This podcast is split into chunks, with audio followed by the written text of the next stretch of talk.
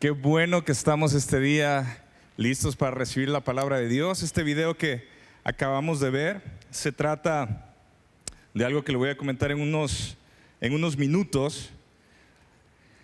Y estamos buscando conectarnos con las palabras de Dios. Este es el deseo de todos, de todo el equipo pastoral, de todo el equipo de liderazgo de vida abundante, es que vivamos conforme a este libro que podamos nosotros conocerlo, que nosotros podamos amarlo, que podamos nosotros aplicarlo en nuestra vida.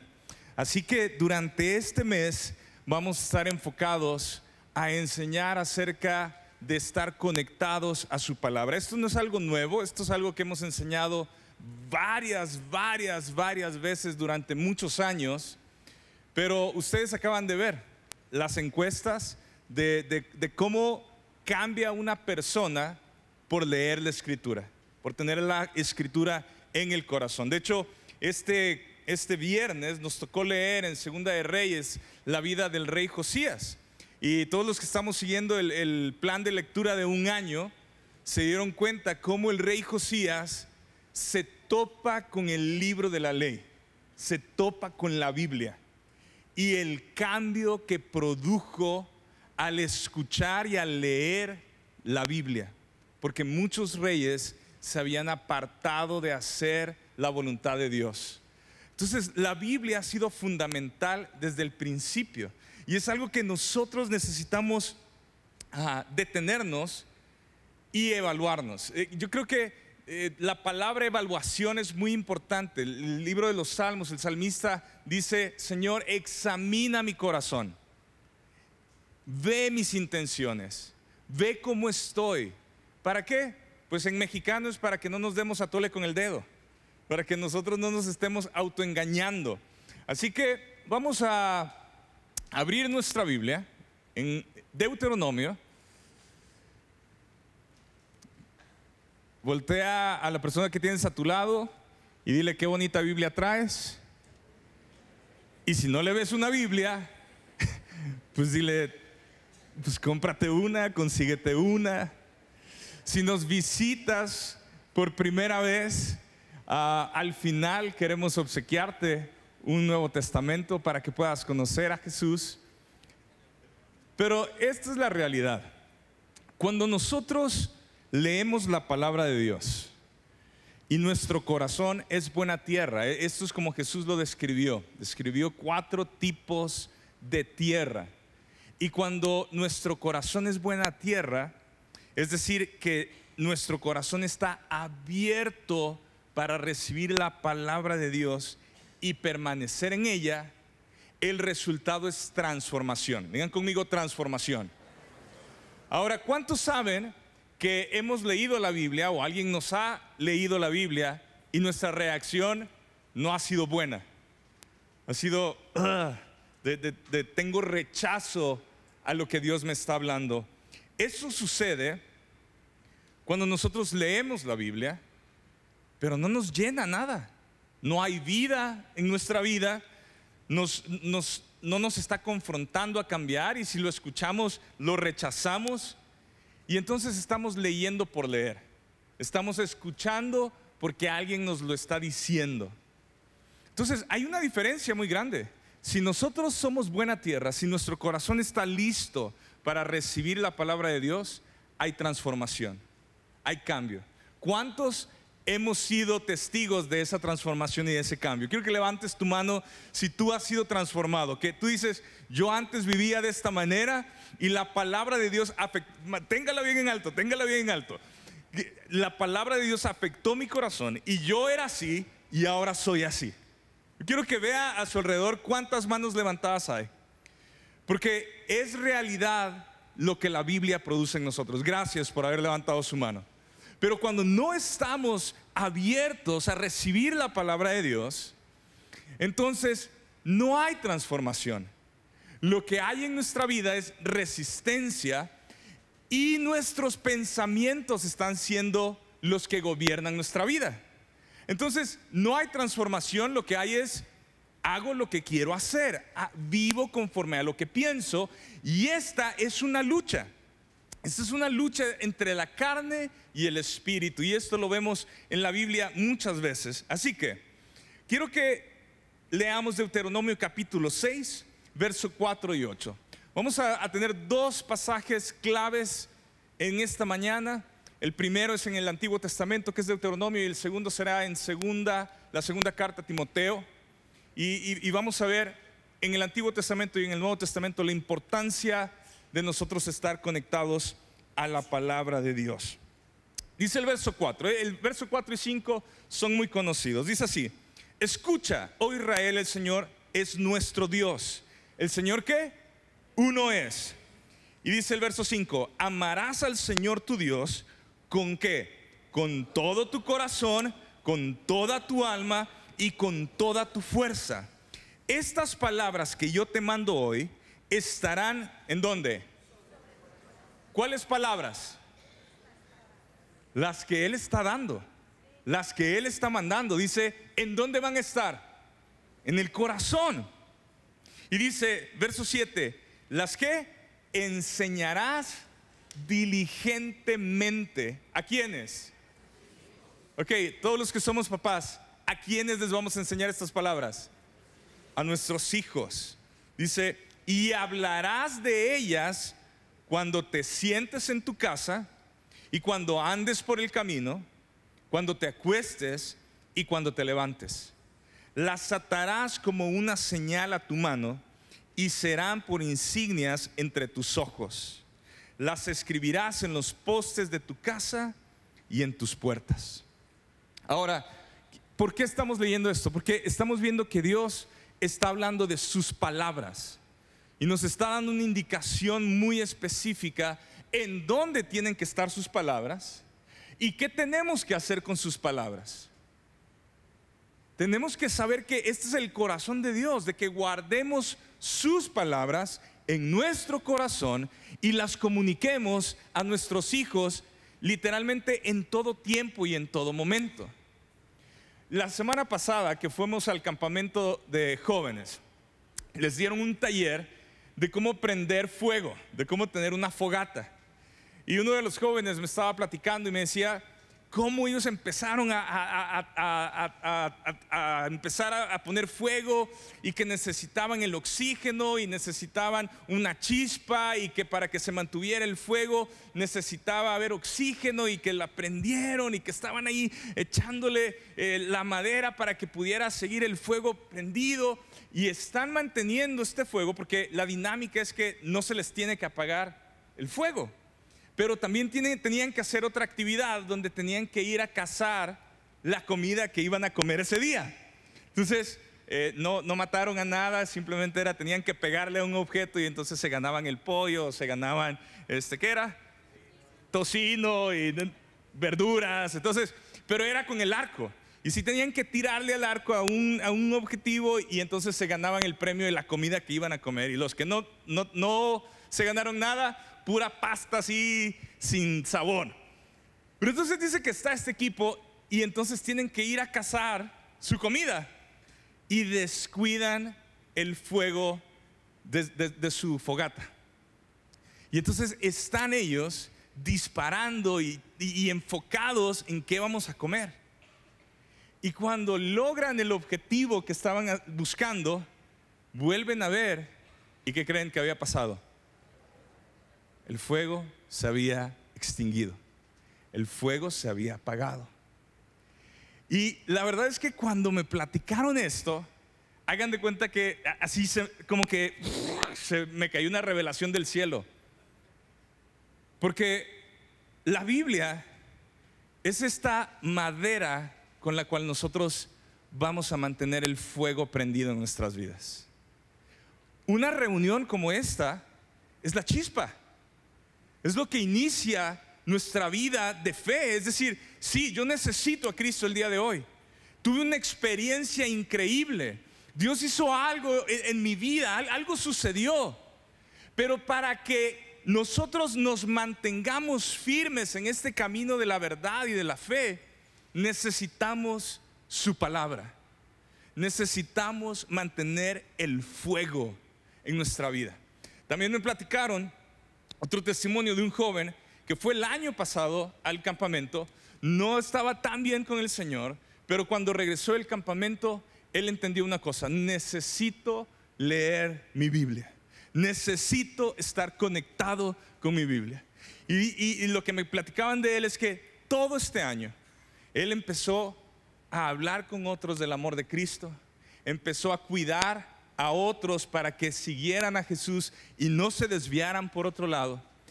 Y que todo este año se ha mantenido no en una montaña rusa, se ha mantenido firme, firme. Despacio, pero firme, seguro. Y entonces les pregunto, ¿y, pero qué es lo que le ayudó? O sea, ¿cómo fue que ha llegado a esto? Y me dijeron, todos los días lee su Biblia. Todos los días lee su Biblia. Y yo dije, wow, pues, ¿cómo nosotros podemos permanecer en Cristo si sus palabras permanecen en nosotros? Ahora, ¿qué vamos a hacer en septiembre? En septiembre vamos a comenzar con esta herramienta. Esta es una herramienta. Este es un librito que estamos elaborando que se llama Selah y todo tiene que ver que tengamos un tiempo a diario con Dios. Ok, ya tenemos un plan de lectura, qué bueno. Pero, y aquí no les voy a pedir que levanten la mano, pero ¿cuántos ya se quedaron atrás? ¿Cuántos tienen 100 capítulos que tienen que ponerse al corriente? Muchos. Y dices, no, pues ya ah, el 2024 será diferente, el 2024 sí la voy a armar. Bueno, vamos a hacer esto a partir de septiembre. Y a partir de septiembre, este va a ser también una de nuestras guías más fuertes para los grupos conexión. Nosotros vamos a empezar a conversar lo que estamos leyendo en la escritura. Y aquí hay preguntas súper sencillas, todas de observación, no de interpretación. Y entonces vamos a estar hablando lo mismo. ¿Qué Dios me está hablando? ¿Qué vi en el pasaje? No predicando. ¿Qué es lo que estoy viendo en la Biblia? Porque necesitamos, si nosotros vamos a mantener el fuego prendido, necesitamos la leña. Y la leña es esta palabra de Dios que está dándonos este fuego en nuestra vida y podernos mantener. ¿Quieren saber cómo mantenernos libres del pecado? Guardando su palabra. ¿Quieren saber cómo vamos nosotros a honrar a Dios y amar a Dios? Guardando su palabra. No hay otra forma. ¿Cómo podemos escapar del pecado si no conocemos su palabra? ¿Cómo podemos honrar a Dios y agradarlo si no conocemos su palabra? Entonces, a partir de la próxima semana, vamos a empezar a tenerlo disponible para todos, pero lo vamos a comenzar hasta cuándo? septiembre, primero, la primera semana de septiembre, arrancamos con Selah. ¿Por qué no estamos arrancando la misma semana que lo vamos a, tener ah, disponible para todos? Porque queremos que todos lo tengan y queremos que todos comiencen y queremos que ya todas las vacaciones ya quedaron atrás, ya todos están en la escuela, ya todos estamos aquí y vamos a comenzar grupos conexión y vamos a comenzar juntos. Vamos a comenzar juntos este, este punto de leer la Biblia juntos. Fíjense, estaba preparándome y ayer me acordé que tengo esta Biblia. Esta Biblia me la regaló mi papá cuando tenía 12 años. Y la usé, creo yo, creo que hasta como mis 21 años. Está así como que la ves y se está desmoronando. Y ayer se le estaba enseñando a Alex y le digo, mira, o sea, yo ni sabía cómo leer la Biblia, así que yo subrayaba todo. O sea, los salmos están así, las páginas todas subrayadas, proverbios está todo subrayado, este, los evangelios en todas partes y ahí anotaciones. Pero esta Biblia que, que, estaba leyendo y tiene la firma de mi papá, se la regalaron a mi papá y mi papá me la regaló a mí. Y no me acordaba el efecto que tuvo que mi papá me regalara una Biblia y que yo la mantuviera y que la usara que la usara. Yo me acuerdo que íbamos a, la iglesia y cada semana la tarea era el versículo de memoria. Y los juegos en ese tiempo era, ok, voy a empezar a leer. seis días antes de la Pascua vino Jesús a Betania, donde estaba Lázaro, y todos empezábamos a buscar. ¿Dónde está? Y, sí, está, es un evangelio, sí, y empezábamos nosotros hacer carreras de encontrar lo que estaban leyendo. Y este era el tipo de, competencias que teníamos. O decían, este, Juan capítulo 13, verso 5, y el primero que le encuentre y lo lea, gana. Y entonces era un punto de manejar la Biblia que, que dices, ajá, sí conozco mi Biblia, sí sé dónde está la palabra de Dios. Hay una frase de Charles Spurgeon que me encanta, que dice así, una Biblia hecha pedazos usualmente pertenece a alguien que no lo está. O sea, una Biblia que se está desmoronando le pertenece a alguien que su vida, por lo general, no se está desmoronando, porque la usa, porque la lee, porque la tiene consigo. Ahora, esta Biblia se la traje, no, no piense que soy muy espiritual, nada más, este, ya está gastadita. Pero todos los papás invirtamos una Biblia en nuestros hijos.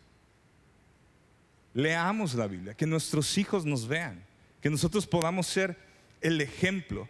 Ahora, quiero eh, entrar con cosas bien prácticas, porque yo sé que tenemos personas que tienen aquí más de 30 años congregándose en vida abundante, pero también tenemos gente que tiene tal vez un mes en vida abundante.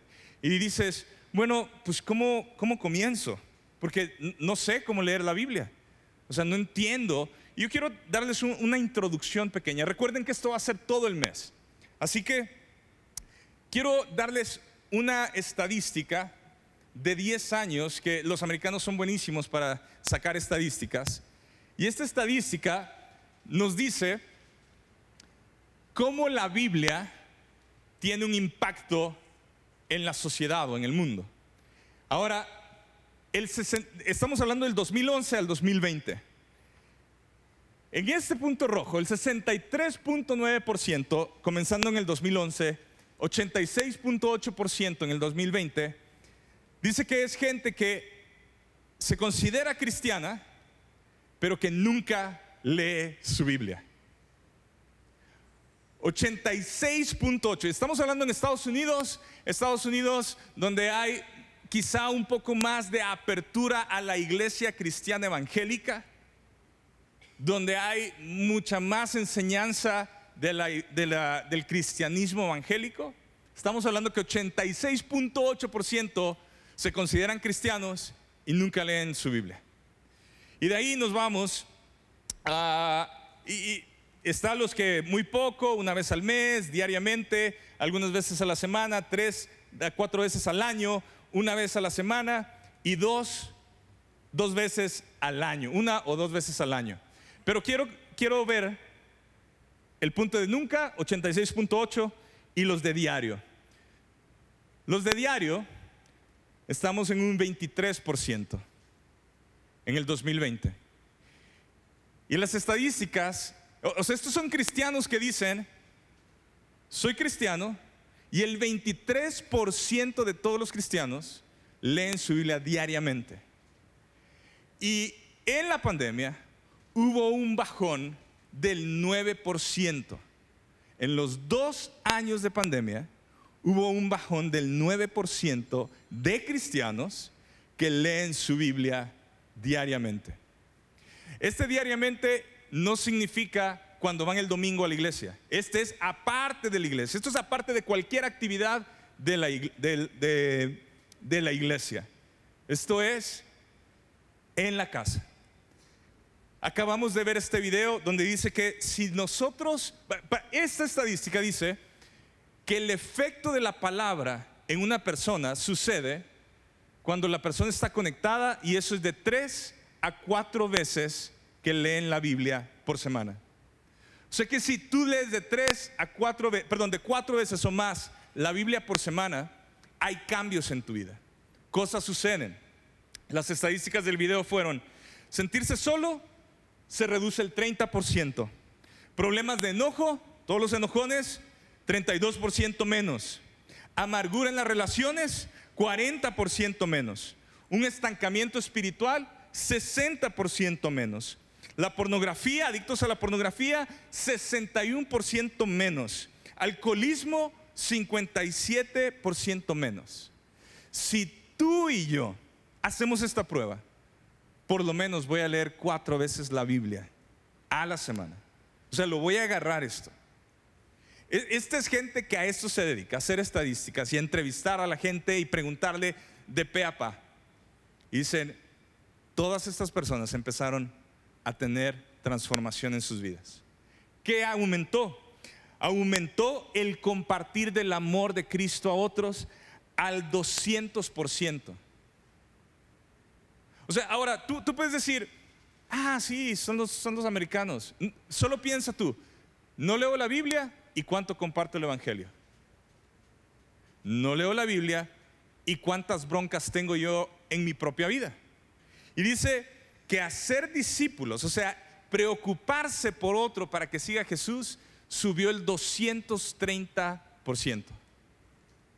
Les acabo de dar el ejemplo de este joven que vino del campamento el año pasado y se ha mantenido un año conectado, compartiendo la gente de Cristo, discipulando a otros y que se ha mantenido bien, se ha mantenido saludable en Cristo. ¿Cuál es el factor? Leer la Biblia. 200% aumentó su capacidad para compartir a otros, 230 para poder hacer discípulos. ¿Estamos captando esto? Ahora, fíjense, me, voy a otro número. 27% de los americanos adultos están conectados con la escritura.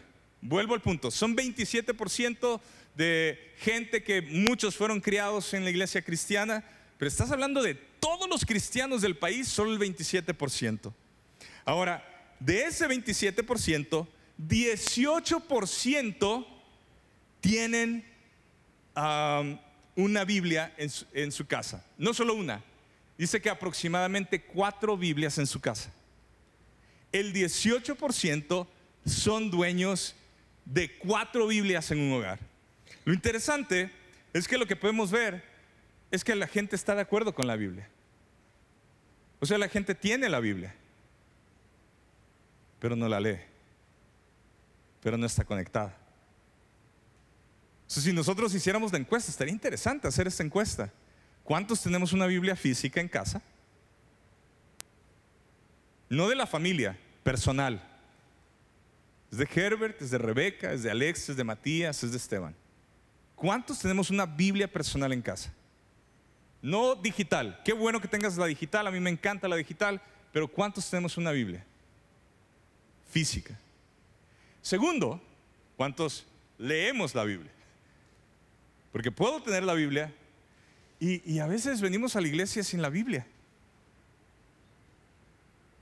Pues, entonces, o sea, e, este es un desafío para todos nosotros y darnos cuenta. Ahora, quiero, nos vamos a ir súper rápido porque tal vez tú dices, ok, Sigue, ¿cómo? La Biblia. La Biblia es una colección de 66 libros. O sea, la Biblia, la palabra original es el libro.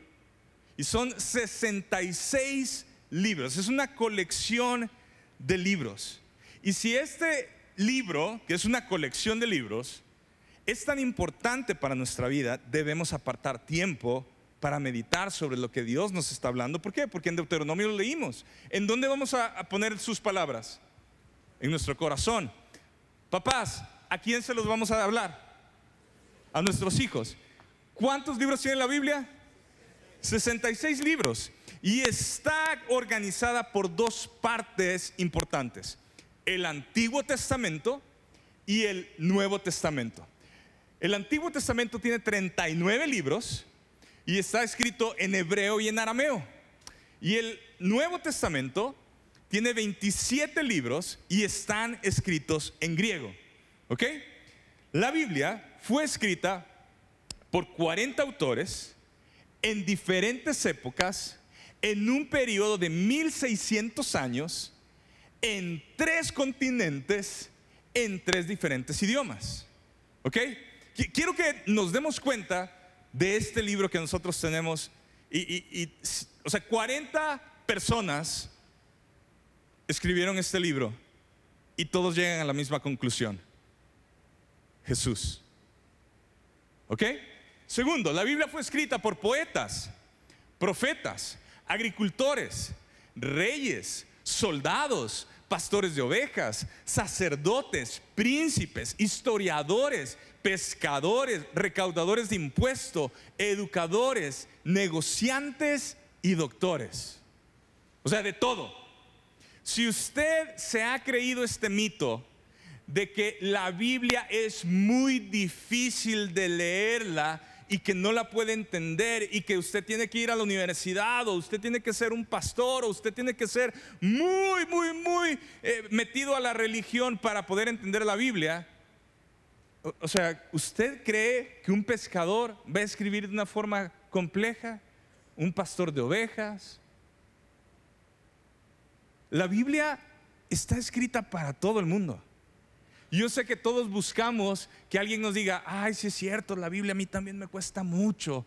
Y, mejor no la leamos. Mejor vayamos el domingo a que alguien nos hable qué dice la Biblia, que nos la traduzca.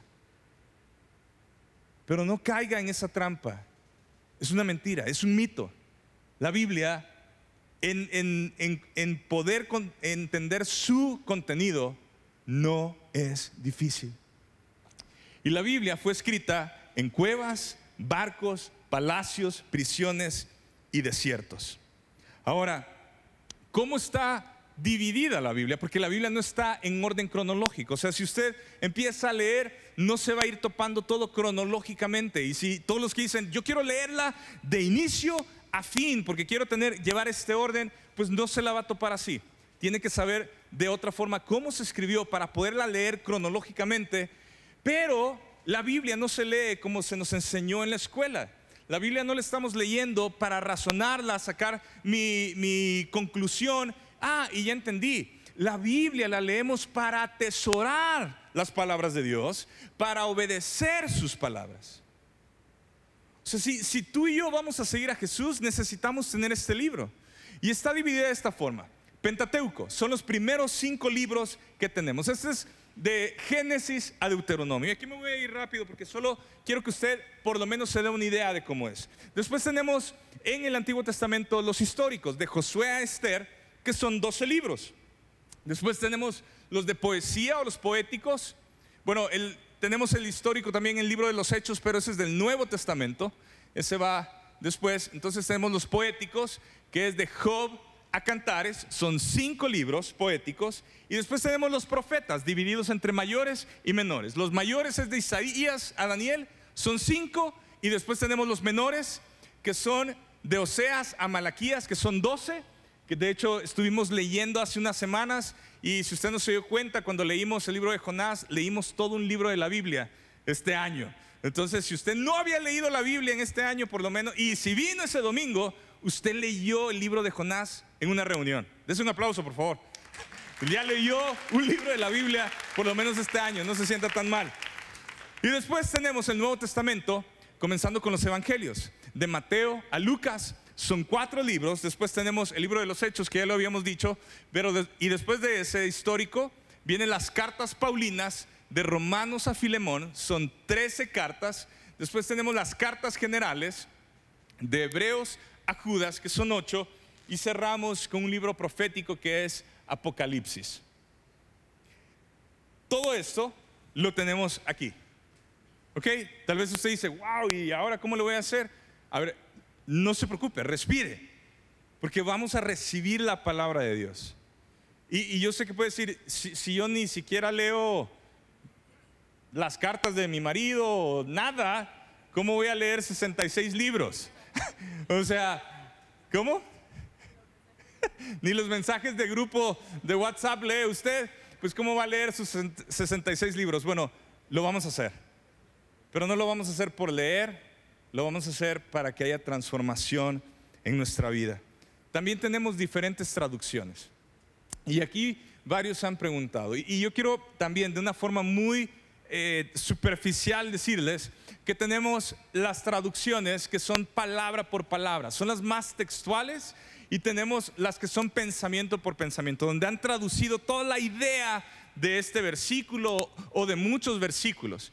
muchos crecieron con la Reina Valera 60 y es una de las Biblias que es traducida palabra por palabra, es muy fiel. De ahí tenemos una que hemos em, empezado a usar mucho, que es la nueva Biblia de las Américas, porque ya quitó los vosotros, ya quitó varias palabras que quizás ya no están vigentes en nuestra forma de hablar en el 2023. Se las recomiendo mucho. Después tenemos la, nueva versión internacional que creo que es como que lo que está en la mitad, en esta imagen lo dice, eh, tiene bastante de palabra por palabra, pero también tiene el pensamiento por pensamiento. Y de ahí tenemos la nueva traducción viviente, Dios habla hoy, la, Biblia para todos, la de las Américas, que son paráfrasis, que están dándonos una idea general de todo. Si usted dice, híjole, pues eh, yo ya no sé qué leer, pregunte, pregunte. El punto aquí es que nosotros no le tengamos miedo a leer la Biblia y que podamos dejar todas estas excusas. Yo no entiendo la Biblia yo no entiendo estas palabras, yo no sé por dónde comenzar. Es que yo no, o sea, ¿qué les parece si tomamos una actitud diferente acerca de la Biblia? Porque todos, creo yo, que por lo menos hemos visto una Biblia. Quizá la mayoría tenemos una Biblia en casa. Ahora el desafío es, vamos a abrirla, vamos a leerla, vamos a meditar y vamos a dejar que nos transforme. ¿Cuál es tu actitud al leer la Biblia? Yo creo que hemos pasado viendo personas que hay gente que no le interesa la Biblia. Dice, ah, pues es un libro, es, es posiblemente un buen libro, pero no les interesa. Tenemos otro tipo de actitud donde gente tiene una Biblia, pero no la lee. Tenemos otro tipo de gente que tiene la Biblia, quiere que la Biblia sea su brújula, su forma de vivir, pero siempre está ocupada, nunca tiene tiempo y siempre lo deja al último y su Biblia siempre se queda atrás. Y tenemos la gente que ama la palabra de Dios y que está busque y busque y busque y busque cómo crees con la lectura de la Biblia. Tal vez no son buenos para leer otros libros o, les cuesta, pero aman la palabra de Dios. Ahora, si la palabra de Dios es lo más importante para nosotros permanecer en Cristo, yo quiero preguntarte, ¿por qué no la leemos diariamente? Si se supone que la Biblia es nuestro alimento espiritual, si se supone que la Biblia es lo que los cristianos leen para seguir a Cristo, ¿por qué no le damos esta prioridad de leerla todos los días? Si tú dices, yo soy cristiano, yo me convertí a los tantos años, yo ya me bauticé en agua, yo me sé muchas historias de la Biblia, la pregunta es, ¿por qué nos sentimos esta vida, nos sentimos vivos con la palabra de Dios? Porque muchas veces estamos atorados igual como alguien que no lee la Biblia. Porque muchas veces estamos en, tipos de, tristezas y, soledades como si no fuéramos hijos de Dios, como si no conociéramos este libro. Porque a veces nos metemos en problemas eh, emocionales o de relaciones con otros y terminamos peleando y terminamos ofendiendo y terminamos dañando como si no conociéramos la Biblia. Porque muchos matrimonios están en constante pelea, faltas de respeto, aún violencia familiar. Y la Biblia está en casa. Ahí está. Y vas a la iglesia todas las semanas. ¿Será que no hay una apertura en el corazón para ser transformados? ¿Será que vemos todo esto que les acabo de mencionar y agarramos cualquier cosa de esas como una excusa para decir, eh, yo, no, yo no soy muy bueno para eso? Pero interesantemente, sí leemos las noticias. Si leemos cómo, viene la, cómo va a estar la cuestión de la educación, cómo viene la economía, si leemos las instrucciones del negocio que estoy haciendo, si leo el contrato que estoy haciendo para vender una propiedad, o sea, si, si leo muchas cosas. Es más, nos estamos en, en la temporada donde la información está en todos lados y estamos informados de todo, o sea, ya sabes tú qué pasó hoy en la mañana con esta persona, con otra, allá en Egipto, allá en Brasil, allá en Estados Unidos. Y, dices, son las 12 y tú ya sabes información de todos lados. Y si nos autoevaluamos, sabemos que Dios nos habló hoy en la mañana, antes de venir a la iglesia, no aquí. Abrí mi libro para buscarlo, para conocerlo. Y quiero que cerremos con la instrucción que el apóstol Pablo le da a Timoteo.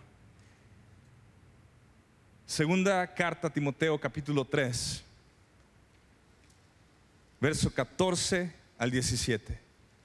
Y le dice, tú, Pablo le está hablando a Timoteo, le dice, tú, sin embargo, persiste en las cosas que has aprendido. Si tú estás tomando apuntes, si tienes tu Biblia, subraya esta palabra, persiste, permanece. Porque el, apóstol Pablo le está diciendo a Timoteo, hey, necesitas perseverar, necesitas persistir en las cosas que has aprendido y de las cuales te convenciste sabiendo de quiénes las has aprendido. Y el, y el pasaje nos deja abierto para entender que posiblemente fue su abuela la que le enseñó de la escritura y el mismo apóstol Pablo. Dice, entonces permanece en lo que tú aprendiste, en lo que te enseñaron cuando eras un niño y en lo que te he estado enseñando acerca de, de la escritura. Y el verso 15 dice, desde la niñez, digan conmigo, desde la niñez, has sabido las sagradas escrituras las cuales te pueden dar la sabiduría que lleva a la salvación mediante la fe en Cristo Jesús. ¿Qué leímos en Deuteronomio? ¿Cuál era este mandato al pueblo de Dios? Enséñaselas a tus hijos en todo momento. Y estamos viendo cómo el apóstol Pablo le dice, desde que eras un chiquito, tú conoces las sagradas escrituras. Y, papás, ¿quién le está enseñando la Biblia a nuestros hijos? Y si en la mente se te cruzó decir, ah, pues en la iglesia, tachita. ¿Quiénes tenemos que enseñarle la Biblia a nuestros hijos? Nosotros. Nosotros. Nosotros. ¿Sabes por qué muchas veces no le enseñamos la Biblia a nuestros hijos? Porque nosotros no leemos la palabra de Dios. Y después crecen nuestros hijos y como si fuera una correccional, queremos enviarlos a la iglesia para enderezarlos y para corregirlos. Y, llámenle a mi hijo porque anda bien mal. Todos los que tenemos hijos pequeños, abracemos esto. Voy a empezar a enseñarle a mi hijo la escritura. Si tienes hijos grandes, enséñale la escritura. Háblale de la escritura, habla de lo que te está afectando. Dice el verso 16, toda escritura es inspirada por Dios. Y dice, y útil para enseñar y esta palabra inspirada, en todas las versiones en español es lo mismo, inspirada. Y, cuando hablamos de la palabra inspiración, a veces pensamos que es como que Dios, Dios puso un sentir en las personas y, y Dios como que los inspiró, así como que les guió la mano para escribir. Pero la palabra original tiene que ver que fue exhalada por los pulmones de Dios fue exhalada de Dios. O sea, dice que toda escritura salió de Dios hacia estos 40 hombres, hacia estas 40 personas. Y Dios respetó en muchos sentidos que unos eran de diferentes contextos, de diferente educación, en diferentes épocas, diferentes idiomas, pero Dios fue intencional en poner las palabras que Él quería que estuvieran. Dios no dejó conceptos, Dios dejó toda la palabra que Él quiere que nosotros conozcamos, que nosotros vivamos, que nosotros apliquemos, está en este libro. Entonces cuando leemos decimos, no, es que toda la Biblia está inspirada por Dios. No se trata de algo que, ah, e-, es algo bien bonito, es algo que, que me va a ayudar a ser mejor. No, es que la Biblia fue exhalada por Dios. Todo lo que está ahí viene de Dios. Es la esencia de Dios para la humanidad. Y nos dice que es útil para enseñar. Digan conmigo, es útil para enseñar. A veces nosotros no queremos ser enseñados. Y la Biblia nos está enseñe y enseñe. Y nosotros no queremos aprender las enseñanzas. ¿Cómo nos gusta darnos con la pared? No sabemos cómo enfrentar una situación difícil en nuestra vida y, estamos a punto de explotar. En lugar de buscar, enséñame tus caminos, enséñame tu palabra. Se vale estar desesperado, se vale gritar, se vale estar enojado, se vale estar frustrado. Pero toda mi frustración y todo mi enojo y todo lo que tenga, necesito llegar otra vez a la palabra y darme cuenta que hay una respuesta y que Dios está en medio de ello. Porque la Biblia es útil, o sea, funciona, sirve para enseñarnos. La Biblia es útil para reprender, o sea, nos llama la atención. Nos dice cuando estamos mal, nos está reprendiendo. Nos está diciendo, oye, endereza tu camino. Oye, no te vayas por tu lado. Oye, la Biblia dice esto, ¿por qué estás haciendo todo lo contrario? Nos está reprendiendo. La Biblia es útil para corregirnos. La Biblia nos enseña cuáles son nuestros límites, por dónde debemos de caminar. Y dice que es útil para instruir en justicia, para que nosotros llevemos a esta ciudad y a este mundo la justicia de Dios a través de nosotros, porque conocemos la Biblia. ¿Y el resultado cuál es? Verso 17. A fin de que el nombre de Dios sea perfecto. Esta palabra perfecto no es de no equivocarte, de no tener errores, sino que sea completo que no haya vacíos, que no haya huecos en tu corazón y en tu forma de pensar. Y dice, equipado para toda buena obra. ¿Qué significa buena obra? Toda buena obra. Servir a la gente en necesidad. Ayer nos platicaba uno de los hombres en la oración de la mañana, cómo vio que una mujer se cayó y, la vio y, le pudo y, la ayudó y estaba muy pendiente de ayudarla hasta donde iba a ir y vio que la señora todavía estaba mareada y dijo, no, la voy a acompañar hasta el lugar donde va. Y dice, y, yo me quedé con esta preocupación. Antes no lo hubiera hecho. Antes yo hubiera ido en mi camino, pero me, dolió, me, cautivó esto la Biblia nos está dejando ver toda buena obra que nosotros podemos llevar a cabo. Porque rompe con nuestro egoísmo. Así que yo quiero que meditemos y, quiero pedirle a Rebeca que añada cómo podemos comenzar abrir nuestra Biblia. Vente.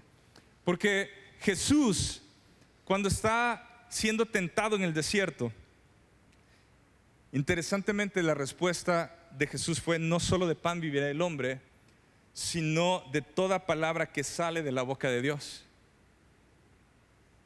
Pero tal vez tú no sabías que Jesús está citando Deuteronomio capítulo 8, verso 3. O sea que el mismo Jesús usó la palabra de Dios que había dado en la ley para vencer al enemigo.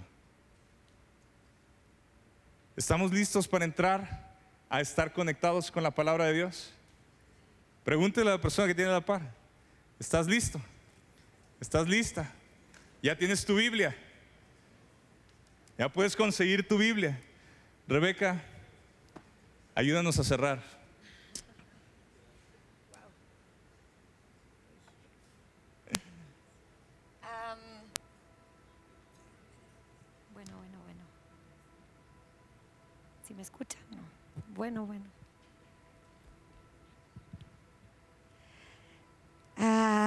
Creo que Dios quiere darse a conocer a todos nosotros.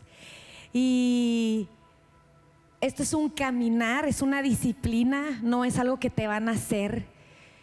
Eh, soy una persona muy apasionada, pero eso no significa que todos los días tengo una pasión por leer la Biblia. Pero sí sé que fuera de las palabras de Jesús, nada puedo hacer. Jesús dijo, permanezcan en mí y yo en ustedes. Que mis palabras permanezcan en ustedes. Entonces a través de los años desarrollas el hábito de la lectura.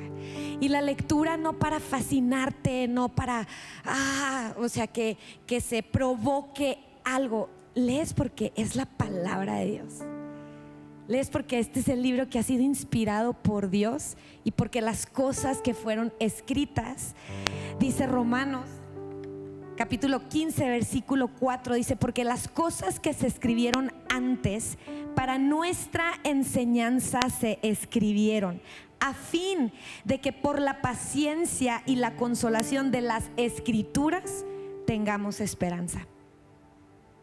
Juan escribió acerca del evangelio que él escribió. Dice, pero estas cosas, dice, hay, muchas cosas, hay muchas, eh, Jesús hizo muchas otras señales en presencia de sus discípulos, las cuales no están escritos en este libro, pero estas se han escrito para que crean que Jesús es el Cristo. Dice el Hijo de Dios, y para que creyendo tengan vida en su nombre. Tú quieres avanzar en tu caminar en la vida. Tú tienes que apartar tiempo para dejarte afectar por el libro. Dices, ¿por dónde empiezo? Los estudiantes ahorita eh, de secundaria y prepa están eh, leyendo el Evangelio de Marcos. Aquí en este mes de agosto te lo puedes leer eh, en los evangelios es un buen lugar donde puedes comenzar porque empiezas a ver el carácter de Jesús, empiezas a ver cómo vino aquí a la tierra, cómo se acercó a la gente, cómo vino y tocó al leproso que nadie más podía tocar, cómo vino y le habló a, al cobrador de impuestos que todo el mundo odiaba porque era un ladrón y no se merecía nada. Y te empiezas a encontrar con quién es Jesús. Entonces aparte el tiempo Tienes un Dios que quiere revelarse a ti. Él está accesible. Como les dije hoy al inicio de la reunión que estaba leyendo Apocalipsis y veo y lo primero que veo, lo que vio Juan fue y vi y miré y he aquí una puerta en el cielo abierta. Y esa puerta está abierta para todo el que quiera, para todos los que estamos aquí. Entonces, si no sabes dónde iniciar, comienza con el Evangelio de Marcos. Este mes de agosto y en, en septiembre nos unimos todos a leer el Evangelio de Juan y vas a descubrir cosas tan impresionantes del carácter de Dios y te vas a dejar afectar. Porque la idea es, no es que voy a leer y wow, ya cumplí, palomita, no, es que Dios, este libro tiene tus palabras, tiene tu vida y yo necesito aprender, yo necesito ser guiada. El salmista dijo, lámpara es a mis pies tu palabra. ¿Tú quieres una guía en lugar de andar pidiendo consejos aquí y allá con los amigos? Lámpara es a mis pies tu palabra.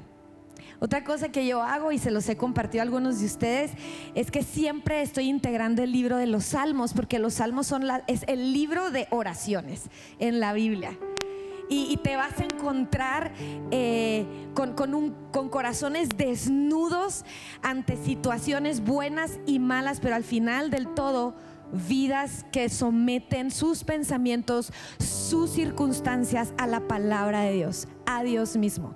Entonces te animo, comienza con el Evangelio de Marcos. O si estás leyendo, te atrasaste con el, con el, em, el plan de lectura anual, te metes a la página de internet, si, si lo empezaste. Si no has empezado nunca un, un nada, ¿verdad? Es como una carrera que a veces queremos correr, carrera el maratón, pero empieza corriendo poco a poco. Y aquí, si usted se siente condenado porque ya se quedó súper atrás, a ver, es libre de condenación. Comience con el día de hoy, comience con el día de mañana, pero empiece a leer su Biblia. O sea, deje la excusa de que, ah, es que ya me siento mal porque nunca comencé, porque me quedé atrás. Deje esas excusas, agarre su Biblia y empiece a leerla hoy. Yo, yo quiero que les digas, porque, o sea, parte de lo que Rebeca les está diciendo es, yo he visto a Rebeca atravesar muchas dificultades, aún en su propia vida. Y, y- y de, de- de que está con muchas cosas, de pensamientos, de dolor, de situaciones. Y ella me las puede compartir. Pero se va a la Biblia. Y yo quiero que tú les digas eso, porque, porque no, no está, o sea, el punto de que a veces nos sentimos fuera de lugar o, o- o como que no le estamos armando, pues ese es el diablo, está tratando de destruirnos. Tú, tú tienes que saber que tienes así un puntito rojo así de un sniper, de un francotirador a la cabeza para matarte. Pero toda la diferencia está en cómo reaccionamos a esto cuando nos metemos a la palabra. Yo, yo, yo quiero que cierres con eso, o sea, que les digas, quizás una de las cosas que te has encontrado en la escritura, aún en medio de tu valle de sombra y de muerte. someto todo lo que soy, someto mis emociones y me meto a leer y me dejo afectar. O sea, quiero que dirija mi vida. Por eso leo la Biblia, porque quiero que dirija mi vida.